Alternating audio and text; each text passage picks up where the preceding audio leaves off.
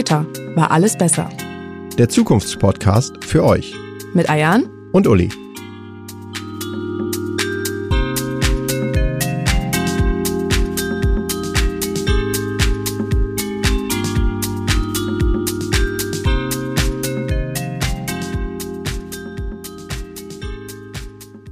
Hallo und herzlich willkommen.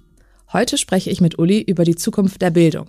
Jeder war in der Schule, hat ganz unterschiedliche Erfahrungen gemacht und dementsprechend auch eine Meinung dazu. Aber welchem Zweck dient Bildung eigentlich? Sind Form und Inhalt noch zeitgemäß? Und wie sollte sie sich zukünftig entwickeln? Uli, wieso untersuchst du die Zukunft der Bildung? Für mich ist Bildung entscheidend, wirklich entscheidend, wenn es um unsere Zukunft geht. Wir können aus der Bildung lernen, was in der Vergangenheit war, was die Konsequenzen auch für uns jetzt hier in der Gegenwart sind. Wir können unterschiedliche Sichtweisen, unterschiedliche Bedürfnisse zusammenbringen über die Bildung. Wir können uns aber auch der Frage stellen, wie lösen wir Herausforderungen? Wie steigern wir unseren Lebensstandard, unsere Lebensqualität? Für all diese Dinge brauchen wir Bildung. Also insofern Bildung ist wirklich ein zentraler Schlüssel für unser Leben. Ohne adäquate Bildung geht sehr, sehr wenig. Dann nennen uns doch schon einmal vorab drei Fakten. Erstens, Bildung muss positiv besetzt sein.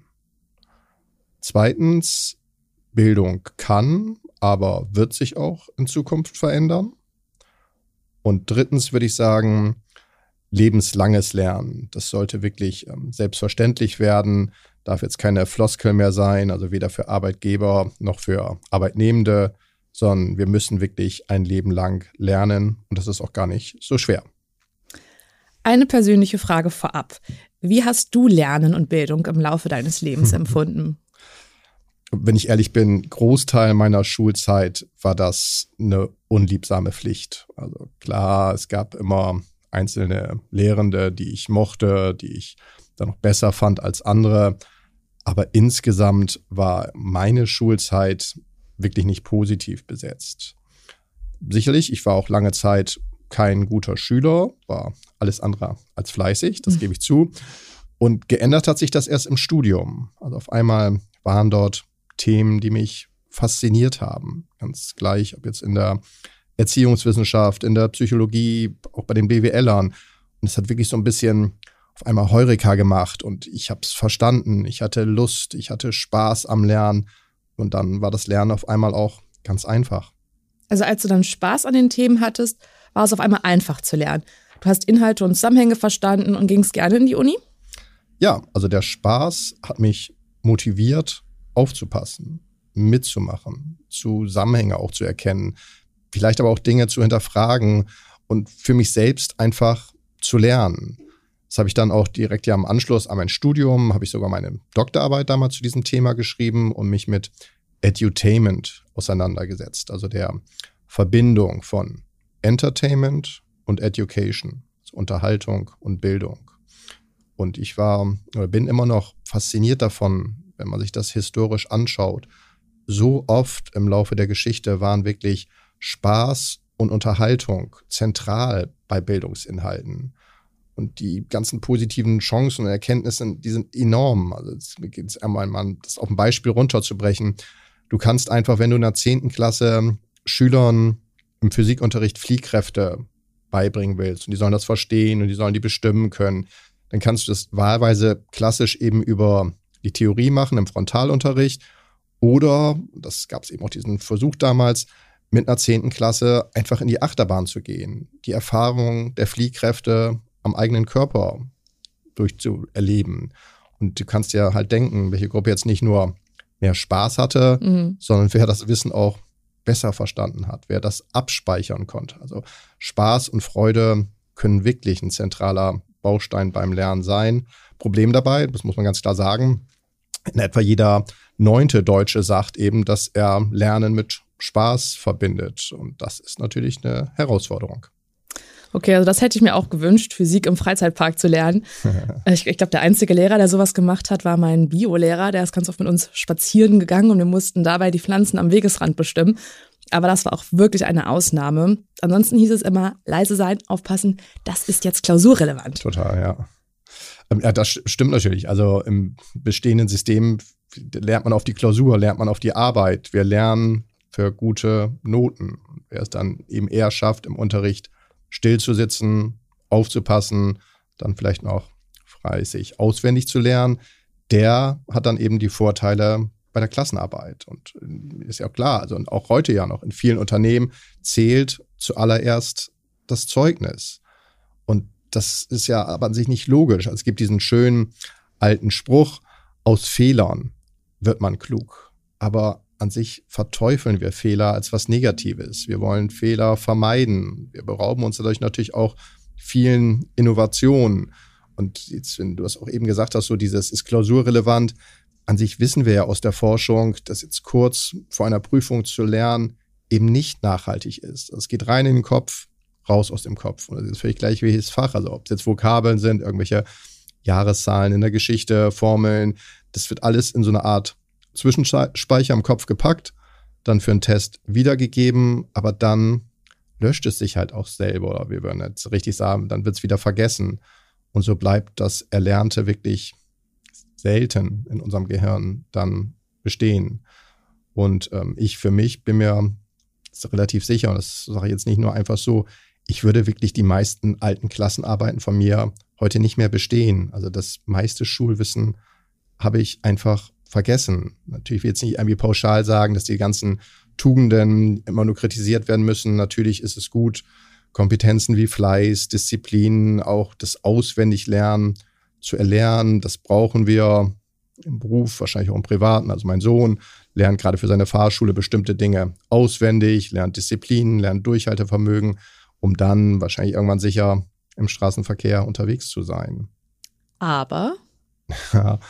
am Ende des Tages geht es doch an sich nur um ja, drei zentrale Dinge, die man in der Schule erlernen muss. Also für mich ist das erstens das Lernen zu lernen.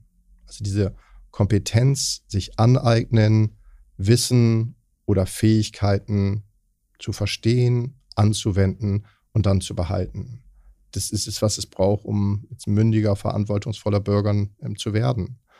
Zweitens geht es für mich an sich doch nur darum, dass das Interesse oder Motivation geweckt werden muss. Also ich habe in meinem Studium so manches gelernt, was vielleicht auf den ersten Blick langweilig und unwichtig aussah. Aber es ging immer darum, dass man ja das Interesse wecken musste, dass man motivieren musste. Ich weiß noch wie heute, dass der erste Statistikprofessor, den ich hatte, der fing dann irgendwie an mit Korrelation und Wahrscheinlichkeiten und ich habe an sich schon gedacht, okay, jetzt schalte ich ab.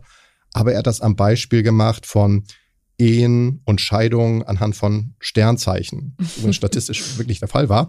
Ähm, also das hat natürlich sofort das Interesse der Studierenden geweckt. Das war halt witzig. Man hat zugehört, aufgepasst, hat selbst recherchiert, man hat sich der Statistik in großen Schritten genähert. Also das ist einfach immer diese Motivation, das Interesse. Aber mhm. und der dritte Punkt für mich ist ja, also auch die Schule soll ein Stück weit auf dem Arbeitsmarkt, auf das Leben vorbereiten.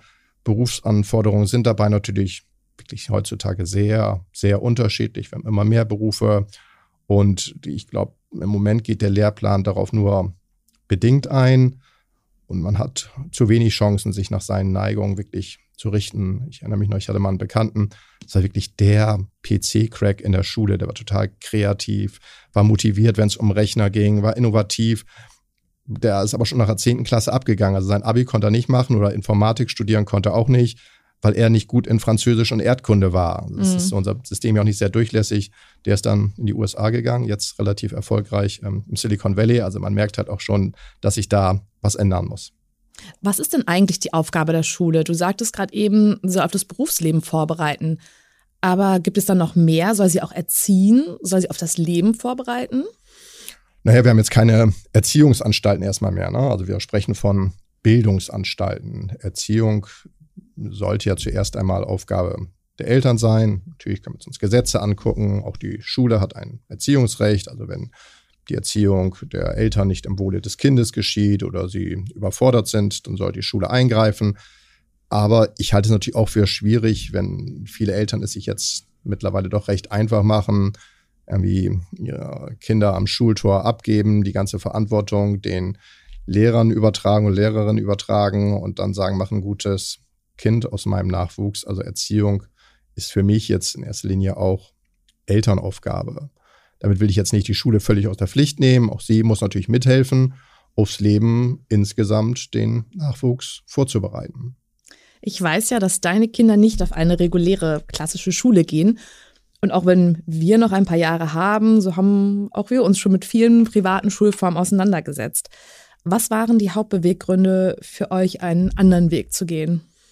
Wir haben uns damals auch viele Gedanken gemacht, also genau wie ihr euch jetzt Gedanken macht. Wir haben uns dann für eine Waldorfschule entschieden, weil uns das pädagogische Konzept überzeugt hat. Also Musik, Handwerk, Sprachen nehmen alles eine relativ große Rolle ein. Was ich wichtig fand, war damals der Epochenunterricht.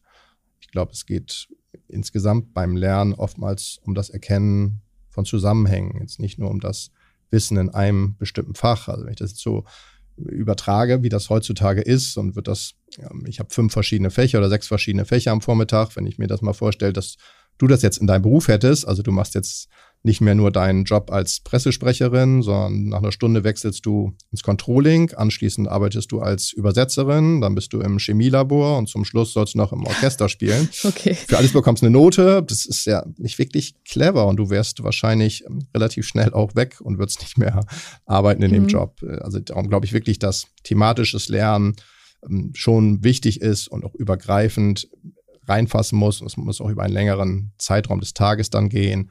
Und ähm, ja, Waldorf sonst natürlich auch die Klassiker, irgendwie Noten erst in der Oberstufe, Leistungsdruck nicht sehr groß.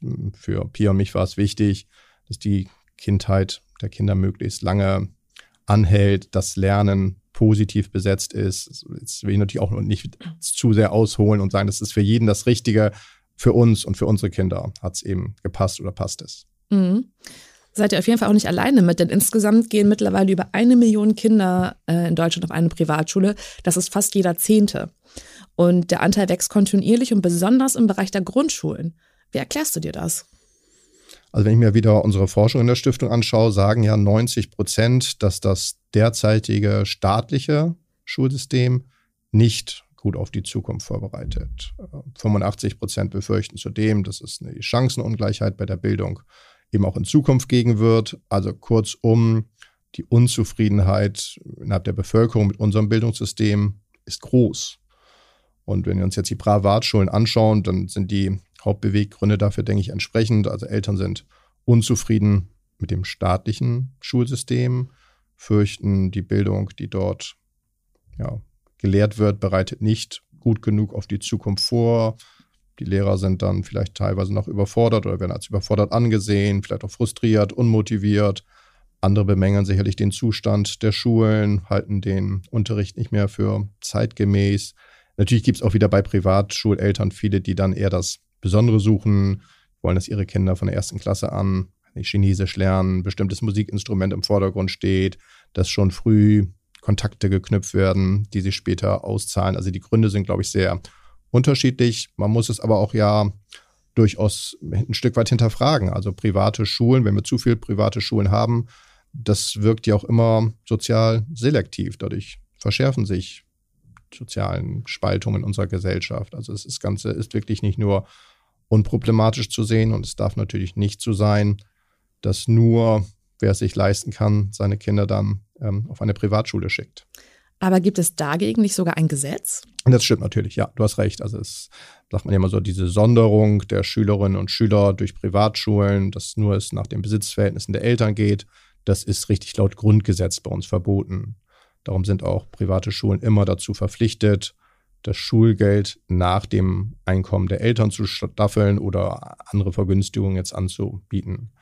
Und wenn du dir das anschaust, im Schnitt kostet der Besuch einer Privatschule in Deutschland in etwa 2000 Euro pro Jahr. Also das ist eine ganze Menge. Natürlich jetzt im Vergleich zu England und USA wenig. Aber auch diese 2000 Euro kann oder will sich eben nicht äh, jeder Haushalt leisten. Und die müssen aber trotzdem die Möglichkeit haben, eine Privatschule zu besuchen. Schauen wir wieder in die Zukunft. Welche Bildungsansätze würden denn gut auf die Zukunft vorbereiten? Also erst einmal müssen wir, glaube ich, mehr vertrauen. Ähm, darauf vertrauen, dass Kinder lernen wollen. Also ja, ob jetzt irgendwie frühkindlich uns das anschauen, laufen, sprechen, all das lernen sie ja aus intrinsischer Motivation, also freiwillig, weil sie es wollen. Wieso sollte jetzt diese Neugierde und Motivation eigentlich mit Eintritt in die Schule aufhören? Also wir müssen dem Nachwuchs da erstmal mehr vertrauen. Die sind nicht jetzt von Natur aus faul oder desinteressiert. Ähm, ganz im Gegenteil. Also ich glaube, ich dich jetzt fragen würde, ähm, wie oft fragen zwei, dreijährige die Frage, warum, oh, ja. dann können Fragen ähm, häufig gestellt werden. Und insofern ist das sicherlich ein Punkt. Also vertrauen wir mehr drauf. In Zukunft glaube ich natürlich auch, sollte es um mehr Freiheit und Individualität im System gehen, was ich eben angedeutet habe mit diesem Bekannten und dem ähm, Computerentwicklungsverläufe sind immer nicht, nicht immer gleich. Also es gibt jetzt nicht nur Unterschiede zwischen den Geschlechtern. Man kann jetzt auch nicht erwarten, dass Kinder und Jugendliche sich immer an starre Strukturen halten, dass sie trotzdem noch ihre Persönlichkeit entwickeln. Also wir müssen da einfach mehr Möglichkeiten zur individuellen Freiheit geben. Ich persönlich halte jetzt auch Grund Ganztagsschulen für sinnvoll. Also wenn ich mir das anschaue, im Moment ist es ja in etwa die Hälfte aller Grundschulkinder, die ein Ganztagesangebot nutzt. In den nächsten vier Jahren soll es dann jeder die Möglichkeit bekommen. Und die Vorteile sind für mich da. Also Ganztagsschulen bieten eben zusätzliche Möglichkeiten, den Unterricht über den ganzen Tag zu verteilen, Lerninhalte und spielerische Elemente miteinander zu verbinden. Ich glaube, Kinder können dadurch auch besser lernen, also wenn sie sozial, emotional, körperlich Entwicklung gleichzeitig irgendwie gefördert werden und nicht jetzt nur ein bestimmter Lernstoff im Vordergrund steht. Und es hilft natürlich auch die, den Kindern enorm, die jetzt vielleicht zu Hause nicht Deutsch als Muttersprache haben. Kindern, die aus sozialen schwachen Familien kommen. Also da sind Ganztagsschulen schon ein richtiger Weg. Aber natürlich reicht es jetzt nicht aus, wenn wir immer nur Ganztagsschule sehen und die gleichsetzen mit, es gibt da noch eine Mensa, es gibt noch einen Hort und wir ändern aber nichts an der Pädagogik oder an den inhaltlichen Konzepten. Also wir müssen, die Rahmenbedingungen müssen angepasst werden, das ist eine Voraussetzung, aber dann müssen wir eben auch, so hart es klingt, ans Eingemachte gehen und uns den Inhalten und der Didaktik, Didaktik widmen. Was wird man denn dann in den Schulen der Zukunft lernen? Mm, zum einen Fähigkeiten, da bleibe ich bei, also sei es jetzt irgendwie Kreativität, Problemlösung, Adaptionsfähigkeiten, das wird bestehen bleiben sicherlich. Zum anderen soziale Fähigkeiten. In der Stiftung hatten wir ja mal repräsentativ die Bürger gefragt, welche Kompetenzen erachten sie auch als besonders wichtig. Und fast unisono haben die Bundesbürger gesagt, Ehrlichkeit, Offenheit, Verlässlichkeit, Selbstvertrauen, aber auch Toleranz und Hilfsbereitschaft, das sind unverzichtbare Zukunftskompetenzen. Jetzt kann man natürlich sagen, klar, auch traditionelle Ziele, so wie Pflichtbewusstsein, Fleiß, Disziplin, Kontaktfähigkeit, Umweltbewusstsein, das muss natürlich auch dabei sein. Was ich immer nur interessant finde, wenn ich das so ein bisschen vergleiche, was die der Durchschnittsbürger priorisiert. Vergleicht das dann mit dem, was in vielen Personalabteilungen von Unternehmen genannt wird, wie jetzt so Dynamik, Flexibilität, Innovationsfähigkeit. Das passt nicht richtig zusammen.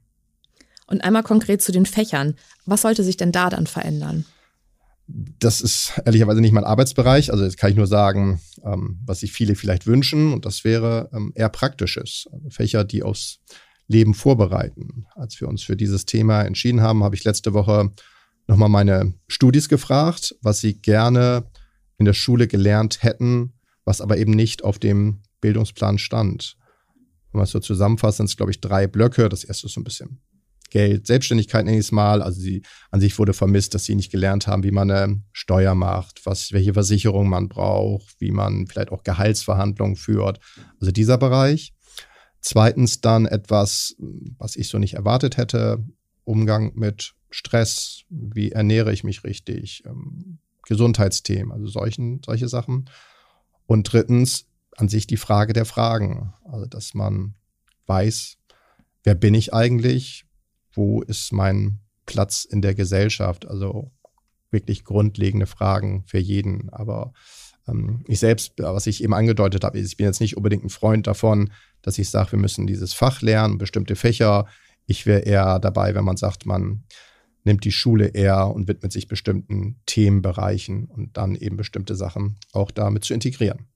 Mhm.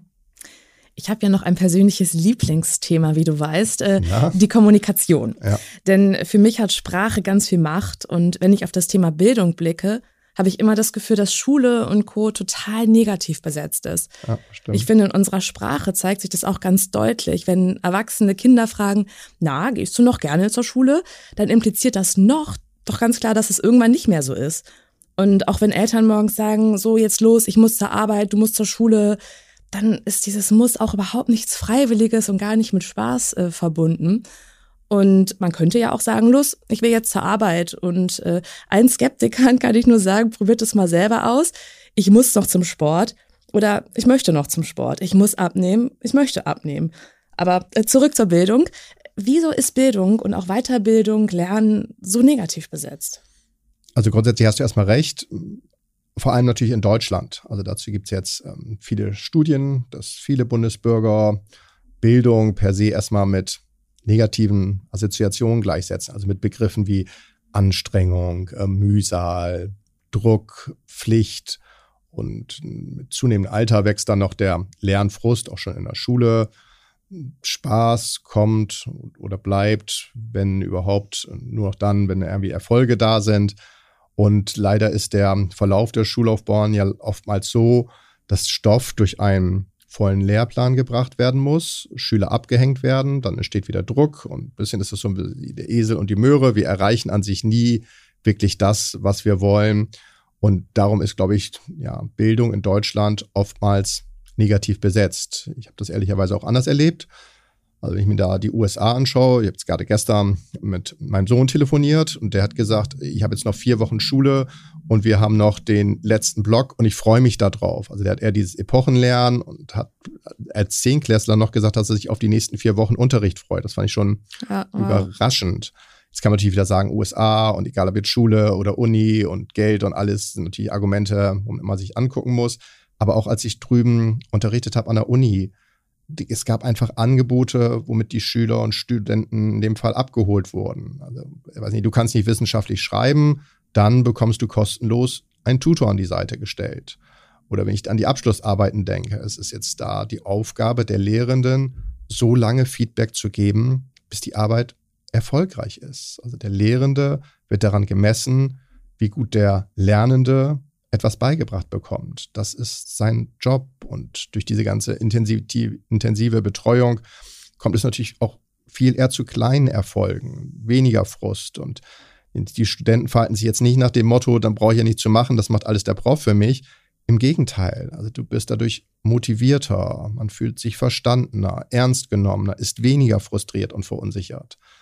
Natürlich kannst du jetzt wieder argumentieren, was ist mit Selbstständigkeit, Eigenverantwortung, aber an sich geht es wieder nur um die Befähigung. Und in jedem Fall steht dieser Ansatz, glaube ich, die Befähigung, den Lernenden beizubringen. Da steht dann erstmal der Mensch im Vordergrund und das ist, glaube ich, die Grundvoraussetzung. Das stimmt, aber spätestens nach der Schule oder der Uni hört dann ja für die meisten das Lernen mit Hilfe auf. Dann ist man ja aktuell auf sich allein gestellt, was Bildung angeht. Wird das auch zukünftig noch so sein? Ich glaube, das ist eine wirklich zentrale Zukunftsfrage. Wenn ich mir die Fakten wieder anschaue, aktuell verbringen die Bundesbürger durchschnittlich nur 4 Prozent, 4 Prozent, das muss man sich mir überlegen, der gesamten Lebenszeit mit einer Form von Bildung. Also die hauptsächlich jetzt schulische Bildung, Hausaufgaben machen, Nachbereitung, zählt da alles mit rein. Und diese 4 Prozent werden als enorm prägend empfunden, weil die finden ja in einer Phase deines Lebens statt, du wächst auf, bist jugendlich, junge Erwachsene, da findet das alles statt. Und wir müssen uns ja einfach überlegen, was kommt eigentlich nach der schulischen, beruflichen Ausbildung? Also müssen wir nicht viel eher auch das lebenslange Lernen in den Vordergrund stellen? Lebenslanges Lernen wurde übrigens, äh, das nur am Rande, hier ganz in der Nähe um die Ecke auf einer UNESCO-Konferenz 62 in Hamburg das erste Mal erwähnt. Okay, das ist schon echt lange her. Oh, 60 Jahre. Ähm, ja. Wie funktioniert denn lebenslanges Lernen oder wo? Jetzt kann man sagen, neben den klassischen Einrichtungen der Erwachsenenbildung, die wir natürlich immer als erstes haben, könnten auch viele Freizeiteinrichtungen an sich zu idealen Orten des informellen Lernens sich entwickeln. Also ungefilterte, nicht aufbereitete Informationen, die haben wir in der Freizeit und die werden aber eben nicht ohne weiteres dann verarbeitet und in Wissensinhalte umgewandelt. Dafür brauchen wir eben so eine Art, ich würde sagen, Verbindungsglied, was für mich immer die Unterhaltung sein könnte. Also während du durch ein Museum gehst, während du ins Theater gehst, vielleicht auch während du im Zoo bist, da wird man ja unterhalten und dadurch lernt man beiläufig. Das ist jetzt natürlich nicht immer dieses reine Faktenlernen, also das thematische Lernen, sondern ganz viele Aspekte des Lernens. Werteorientiertes Lernen, wie verhält man sich, wenn man vor Ort ist, wie ordne ich das Erlernte vielleicht auch ein, eine Art von kommunikativem Lernen, ich tausche mich mit anderen aus, vor, nach dem Besuch. Emotionales Lernen, fühle ich mich gut bei dem, was ich tue, wiederhole ich meine Handlung. Das ist jetzt alles natürlich keine Alternative zum eigentlichen Lernen, aber es wäre für mich doch eine sehr sinnvolle Ergänzung zu diesen eher formalen Bildungsinhalten.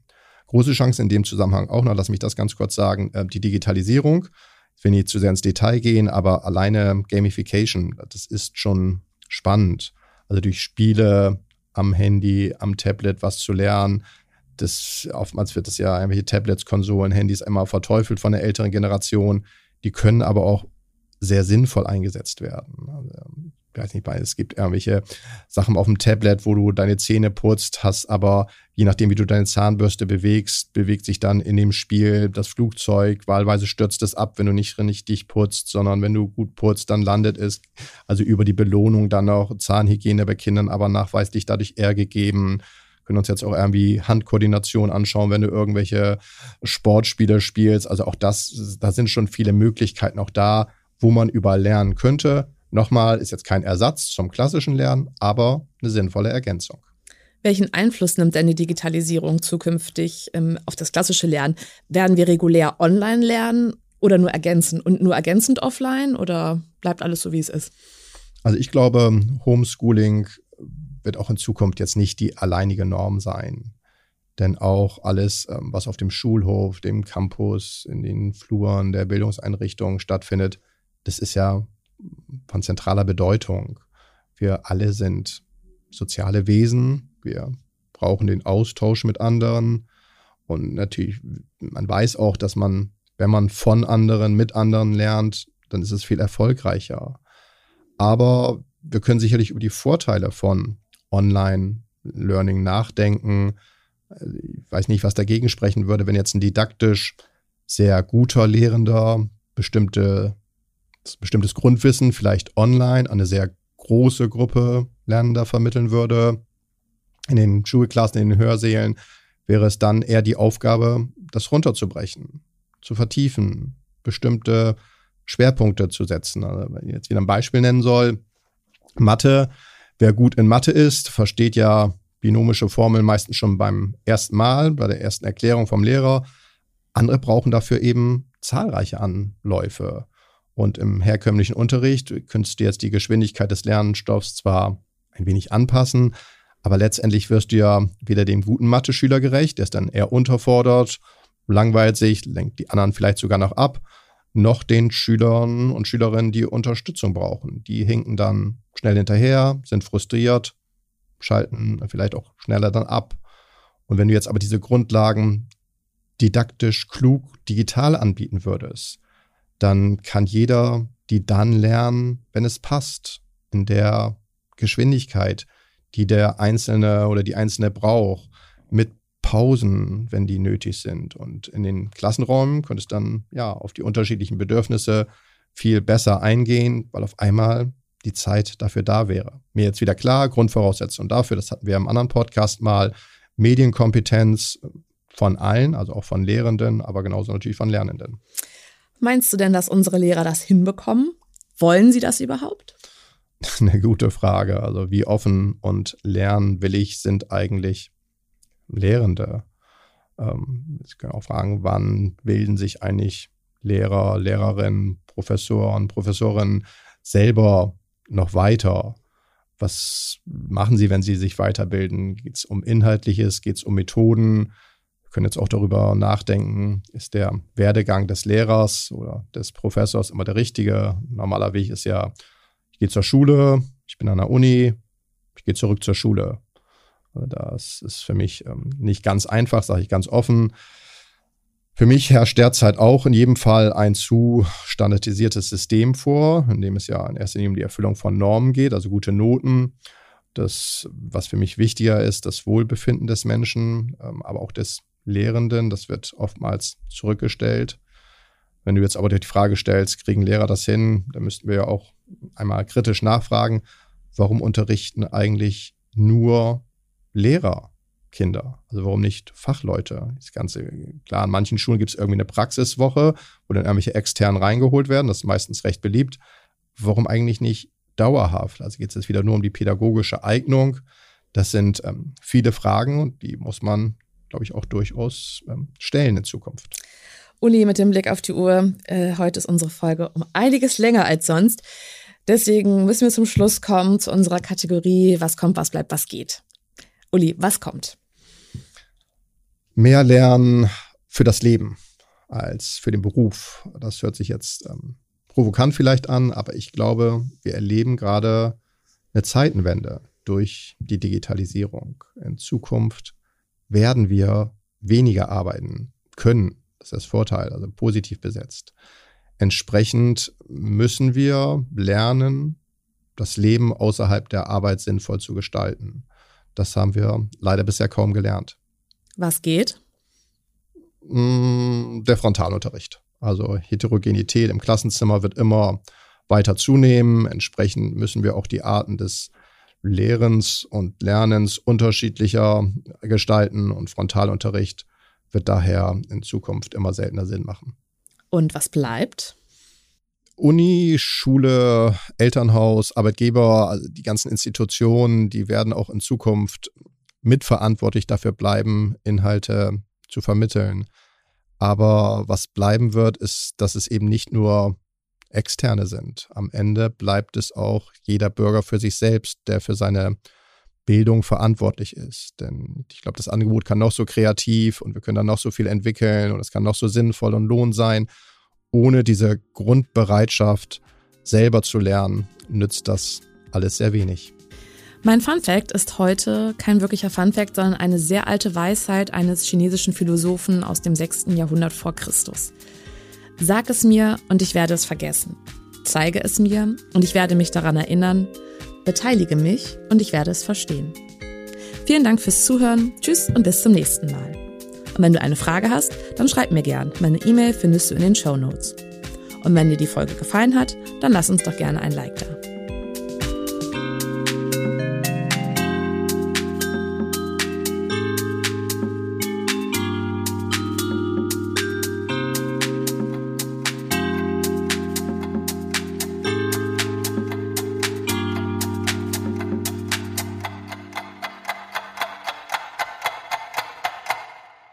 Dieser Podcast wird produziert von Podstars